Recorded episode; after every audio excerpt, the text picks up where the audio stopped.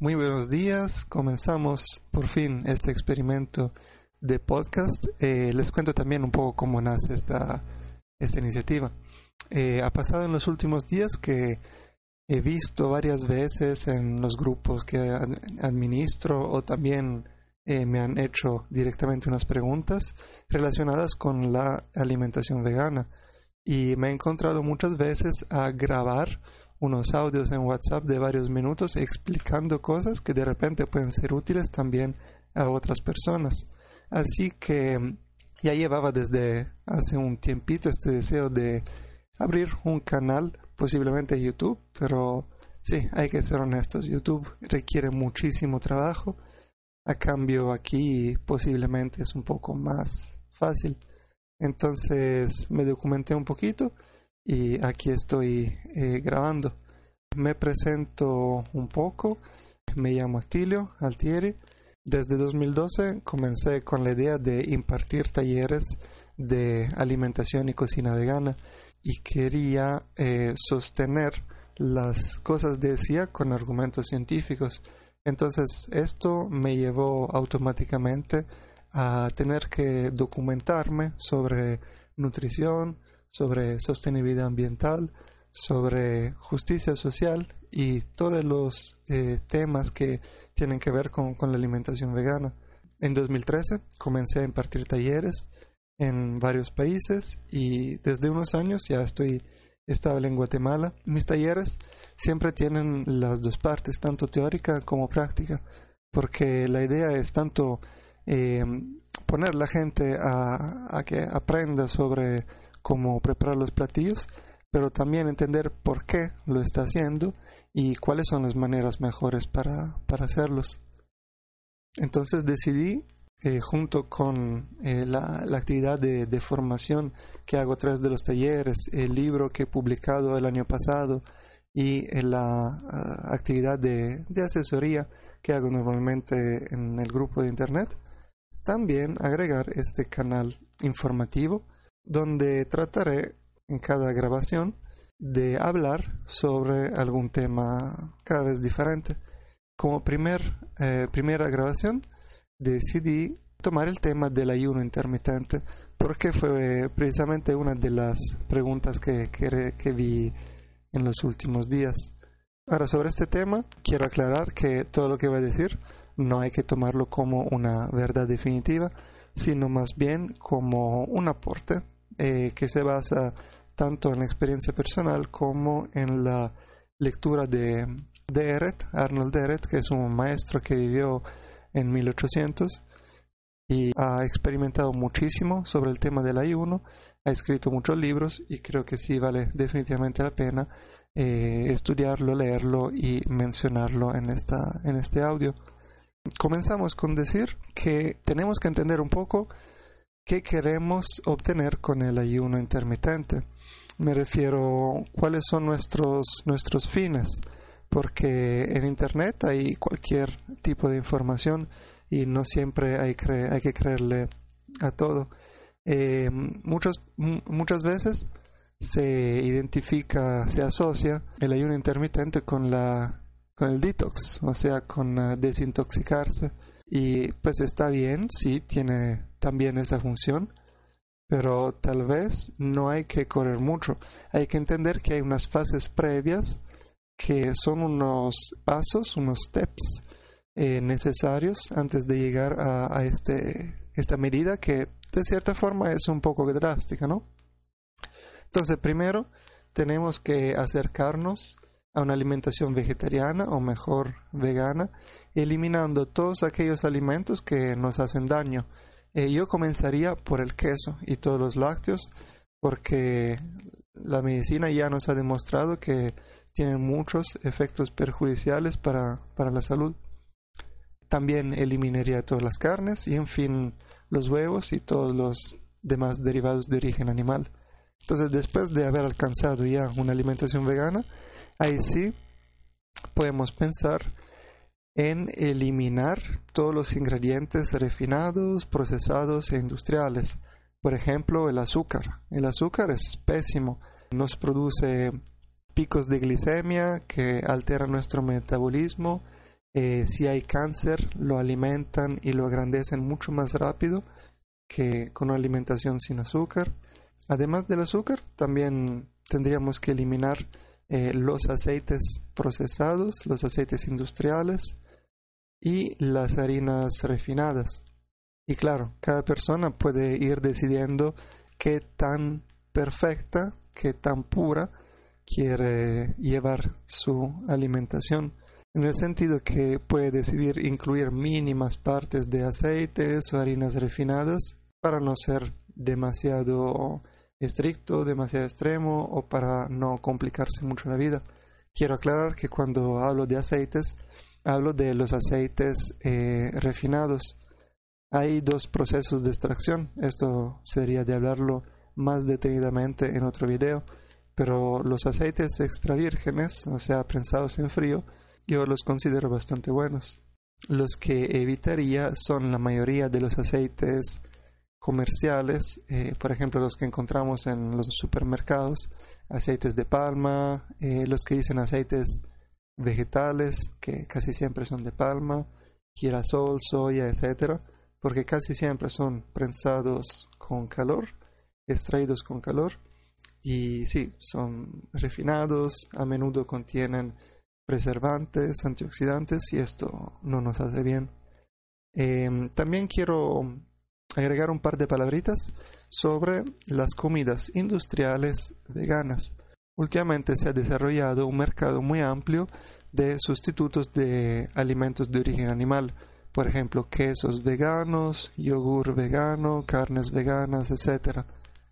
Pues sepamos que estos alimentos por un lado pueden servir para hacer la transición, para abandonar las carnes y los quesos animales, pero por otro lado están llenos de químicos, saborizantes, preservantes, emulsionantes y otros productos que se, se, usan para proporcionar determinadas texturas y sabores a los alimentos, pero en realidad no son nada buenos.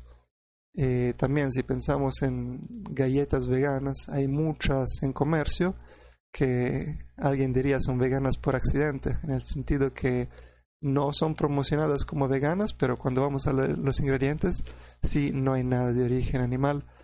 Pero nos encontraremos con un montón de químicos y aditivos alimenticios que en realidad queremos evitar. Entonces, eh, resumiendo, Primer paso, alimentación vegana. Segundo paso, eliminar los alimentos procesados y eh, los aditivos químicos. Y tendríamos que llegar a un tipo de alimentación que está basada en lo que es los que yo llamo alimentos de un ingrediente. Es decir, uno va al mercado, agarra un brócoli y no hay etiquetas que te expliquen de qué está hecho porque es solo brócoli. Pues estos son los alimentos de un ingrediente. Asimismo hay eh, frijoles, garbanzos, toda clase de verdura, toda clase de fruta, todos los alimentos que no tienen etiquetas precisamente porque están hechos solo de un ingrediente.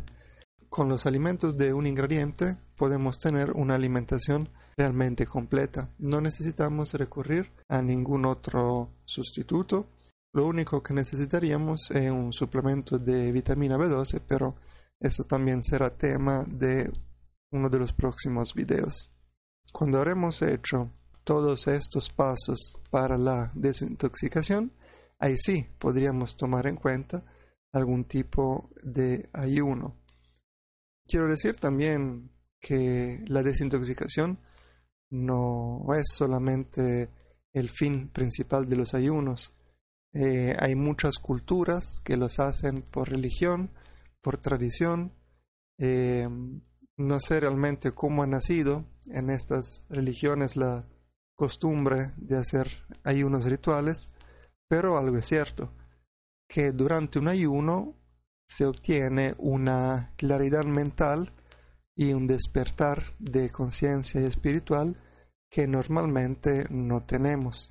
Eh, de hecho, les quiero compartir que fue justamente durante un ayuno de un día que eh, tuve esta iluminación y decidí hacerme vegetariano. Primero, y después tardé tres años en entender que para ser realmente coherente necesitaba eh, comer vegano. Durante los ayunos la mente está más despejada, como el cuerpo no está gastando energías en ah, procesar los alimentos, entonces puede alcanzar niveles más elevados o una profundidad de pensamiento mucho más intensa que en otros momentos. Por esto, eh, durante los ayunos, que hay que tomarlos como, como una fiesta, como un momento íntimo y que nos dirigamos a, a nosotros mismos. Y por esto podemos acompañarlos con otras prácticas como la meditación, eh, la lectura de algún libro o de algún texto que nos interesa y nos pueda informar, educar, sensibilizar. Eh, también son buenos momentos para disfrutar de la naturaleza. Digamos, un ayuno, si quiere tener su función de abrirnos, eh, no, es no tiene solamente que ver con los alimentos, sino también con cómo ocupemos el tiempo durante ese día, que va a ser un día muy, muy especial. Cada persona puede tener sus razones. Antes les mencioné de Arnold Ehret, que era una, una persona que fue diagnosticada con una enfermedad en muy temprana edad y los doctores no sabían cómo resolverla hasta que él comenzó a experimentar con los ayunos y vio que mejoró bastante. Y comenzó también a aconsejar este mismo método a eh, varias personas de, de su época que recurrían a él y al parecer eh, lograban una mejor salud, muchos se sanaban y salían en, en, perfecto estado. Entonces estamos hablando de un ayuno terapéutico y les voy a hablar un poco de las fases y de la metodología que él usaba durante su ayuno. El primer paso era eh, un diagnóstico. Él pedía a, las, a los pacientes de ayunar entre dos y tres días. Cuidado aquí, él les pedía de una vez un ayuno de dos o tres días que la mayoría de nosotros posiblemente no sería capaz de aguantar. Por esto, todas las informaciones que les voy a contar hay que tomarlas un poco con cuidado. O sea, yo les voy a presentar el trabajo de esta persona, pero hay que ver hasta qué punto queremos llevarlo hasta un extremo y sobre todo ir despacio, ir conociéndonos, eh, ir experimentando poco a poco antes de meternos a un acto muy extremo que sí podría beneficiarnos, pero también perjudicarnos. decíamos de este ayuno de dos o tres días, el diagnóstico, él miraba la lengua y observando qué tan blanca se encontraba la lengua, él era capaz de entender qué tan intoxicado estaba el cuerpo del paciente. Hay que decir que el tema fundamental de Eret es que lo pone la vitalidad, que es el estado de salud de una persona, con la obstrucción, es decir, unas suciedades que pueden estar después de haber entendido qué tan eh, intoxicada estaba esta persona, él le proponía una dieta de transición hecha a base de verduras cocidas o crudas o también frutas. Y decía que mm, esta dieta de transición sirve para eliminar las toxinas poco a poco. Su idea también era que durante todo el proceso de sanación, los alimentos que teníamos que escoger no eran para alimentar, sino con función de limpiar. Estamos hablando de un ayuno terapéutico que comienza y termina en nuestra vida y que no se lleva durante todo, toda nuestra existencia. Entonces, por esta razón, los alimentos son de eliminación, a menudo altos en fibras, laxantes, para eliminar todas las escorias que, según él, se acumulaban en el intestino y eran barridos, es decir, se los llevaban eh, las heces y los demás alimentos que eh, se usaban para acompañar todas esas escorias afuera del, del cuerpo. Después de la dieta de transición comenzaba el ayuno intermitente, es decir, ayunar durante la mañana y hacer la primera comida alrededor de las 11, 12 del mediodía. Em, pensemos que nosotros regularmente ya tenemos un ayuno intermitente, es decir, que durante las horas de la noche nosotros no estamos comiendo. Entonces él a estas horas de la noche también agregaba unas cuantas horas más durante la mañana y con este ayuno intermitente ya lograba desintoxicar poco a poco el cuerpo de las personas. Porque también hay que decir que una desintoxicación muy rápida ponía en circulación una cantidad demasiado elevada de toxinas y esto era perjudicial para las personas que se sentían mareadas. Entonces tenían que lograr un balance en la velocidad de la desintoxicación y hacer que esta no fuera ni demasiado lenta ni demasiado rápida. Y entonces cuando el cuerpo ya estaba preparado, ahí sí podía comenzar el ayuno principal que podía durar varios días. Eret menciona que él hizo un ayuno de 40 días. Es algo muy extremo, eh, mucha gente ha muerto por esto. Entonces, pues tomémoslo como un hecho histórico, como algo que sí es posible, sí se ha hecho, pero pues con cuidado ahí. Y durante este ayuno se da una desintoxicación muy intensa. También por esta razón, Eret da mucha importancia al tipo de alimentos que vamos a comer después del ayuno.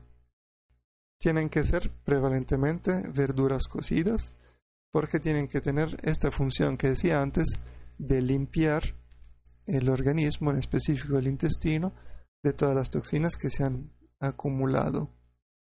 Hay alimentos que son más apropiados, como los que mencioné, las verduras cocidas, y otros que son eh, muy contraindicados. Por ejemplo, él menciona el caso de una persona que comió papas cocidas y tuvo serios problemas.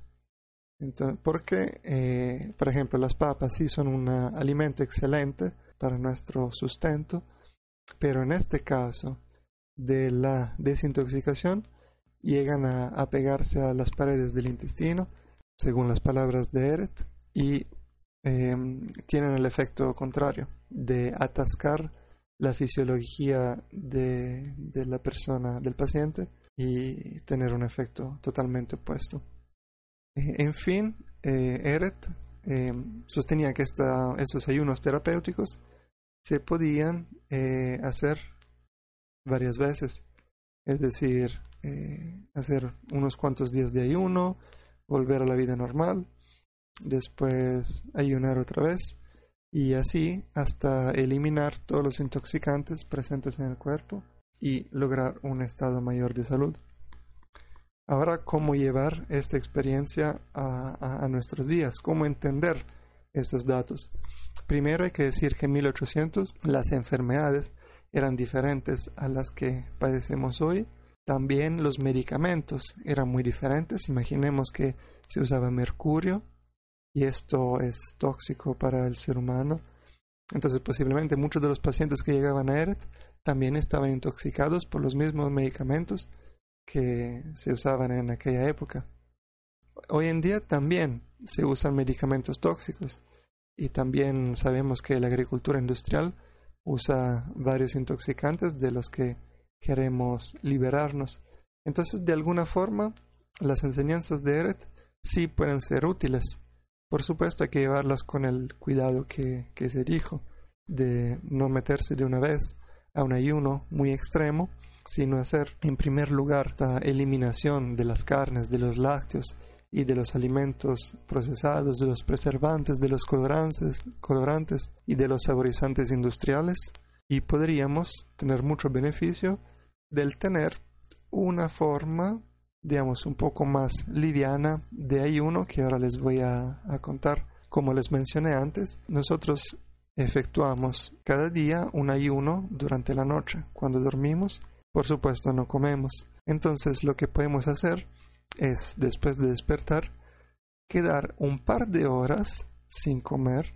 Por ejemplo, si nos despertamos a las seis, quedar un par de horas sin comer, alrededor de las siete y media, ocho, comer algo muy liviano, por ejemplo, un licuado de frutas y esto nos debería mantener con suficiente energía, claridad mental para efectuar nuestros trabajos hasta más o menos las 9, 9 y media, 10 y ahí sí podemos proceder con un desayuno más grande porque tampoco hay que escasear con la comida porque cada vez que comemos poco la pasamos mal estamos el día antojados y es mucho más fácil caer y consumir ciertos alimentos que son malísimos, peores de los alimentos sanos que quisimos evitar con, con el ayuno.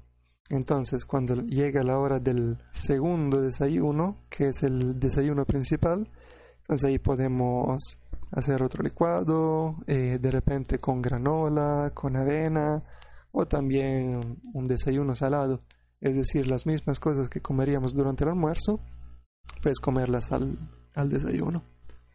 Y esto puede ser nuestra alimentación durante la mañana. Recordemos que en la alimentación vegana hay un uso libre de frutas, de todas las eh, nueces y semillas como la manía, el ajonjolín, marañón, almendras, etc.